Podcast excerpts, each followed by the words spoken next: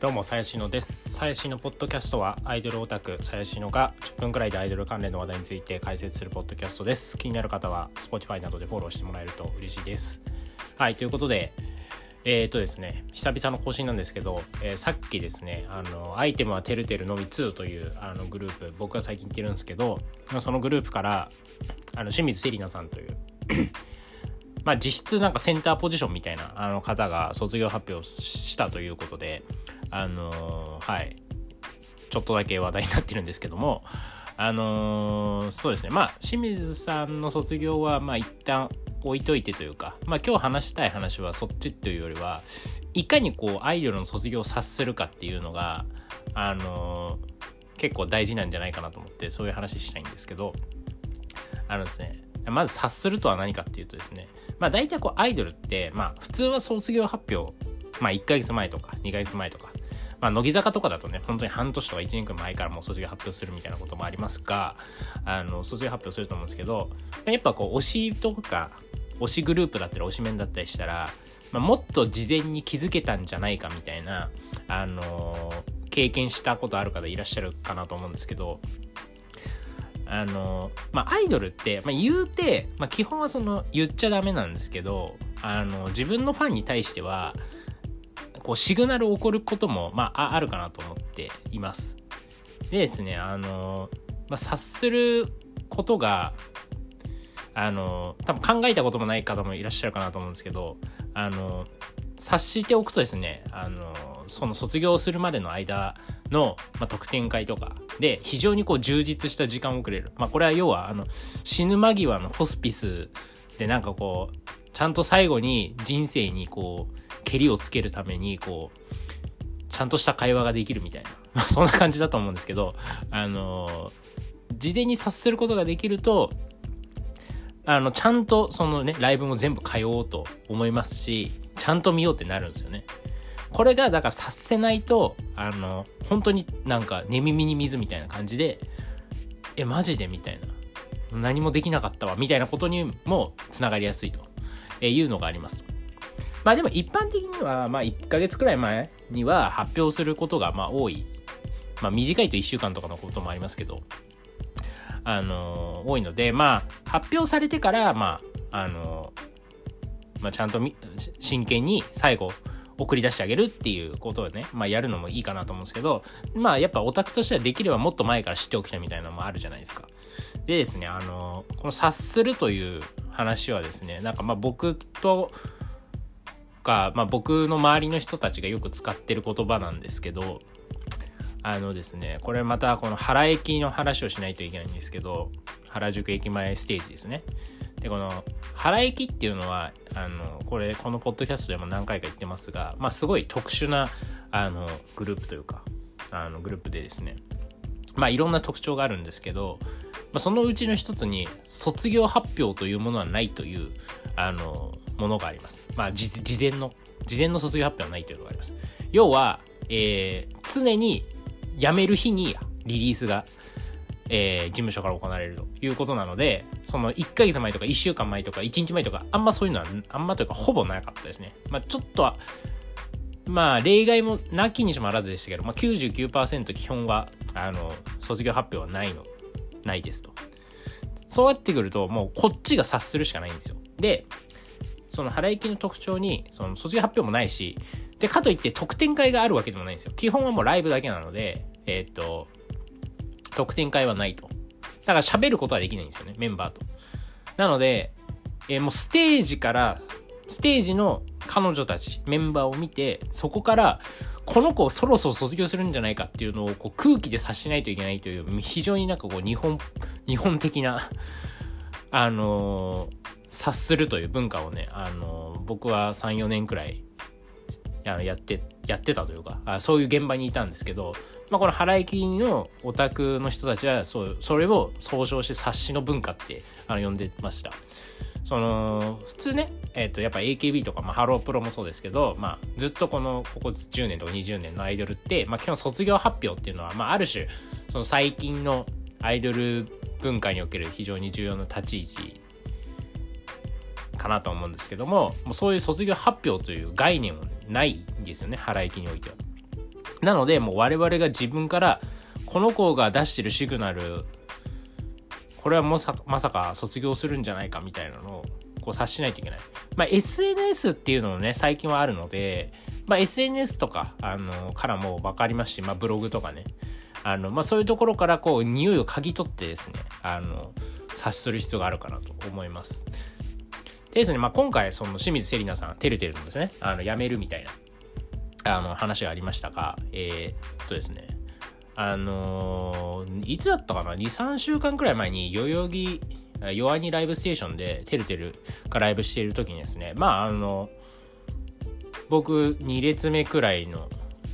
下手で見てたんですけど、明らかにいつもと様子がおかしいと、えいう現場がありまして、もう出てきた瞬間から顔が真っ暗なんですよ。もう暗くて顔が。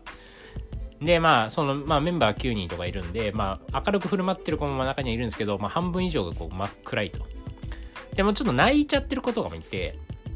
あ、これはもうその時にもうね、僕はピンときましたね。あ、これは、えもうその時も清水セリナ休んでたんで、あ、これは卒業するな、みたいな。まあ、清水セリナかどうかわかんないけど、誰かしら辞めるんじゃないかっていうのをその時察してたんですよね。で、もうその日もツイッターですよ。でも見て、まあ、ロールがね、あ、ロールっていうのは清水セリナのあだ名なんですけど、まあ、ロールがメンバーといろいろ写真を撮ってると。もういうところで、あ、もうこれはほぼ確定だと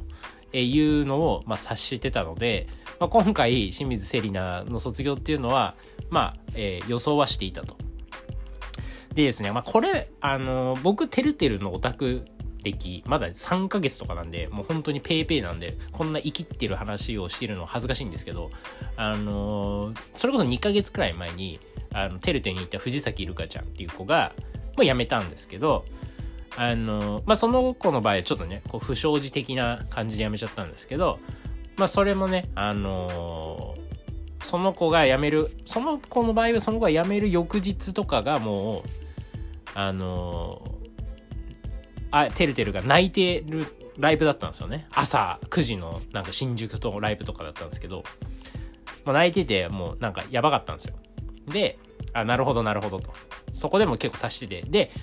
その2週間くらい前のライブも、まあ、ほぼ全く同じ状況だったんですよね。そのライブの空気感が。たまたま、たまたまその前回お葬式みたいなライブしてた時と前々回お葬式ライブ、お葬式みたいなライブしてた時にたまたま僕見てたんで、すごい分かったんですけど、なんかね、もう本当あの、まあ、僕はやっぱそういうのを、そういう現場に立ち会うと、もうちょっともう大興奮しちゃって、あの、もう嬉しくなっちゃうんですよね。笑いが止まらないというか。あの、それはね、だロールがやめることは悲しいですけど、もうそういうなんか、ヒリヒリするような、ね、現場大好きなんで はい、あの、こう泣いてるメンバーを見ながら、おマジかマジかみたいな思ったような記憶があります。そう。で、まあ、そうで今回の場合そのロールがやめるだけじゃなくてあの型中今日型中もなんか卒業発表があったみたいでえっと誰だっけ大島遥とえー、前内と村上が卒業になるみたいな。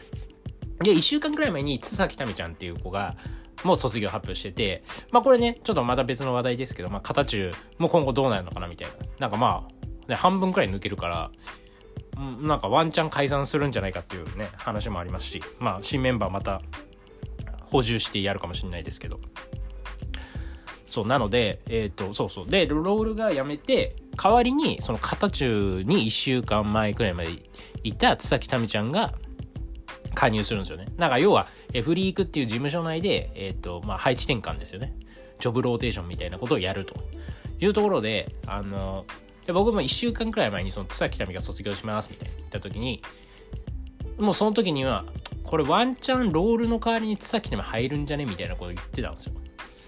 で、そしたらもう今日ね、ビンゴですよね。もう、ごめんなさい。これはちょっと言わしてほしいんですけども、これだけはちょっと生きらせてほしい。多分、世の中に清水セリナアウト、津崎民インする、てるてるにインするのを予想したのも、多分俺だけだったんじゃないかな、みたいな。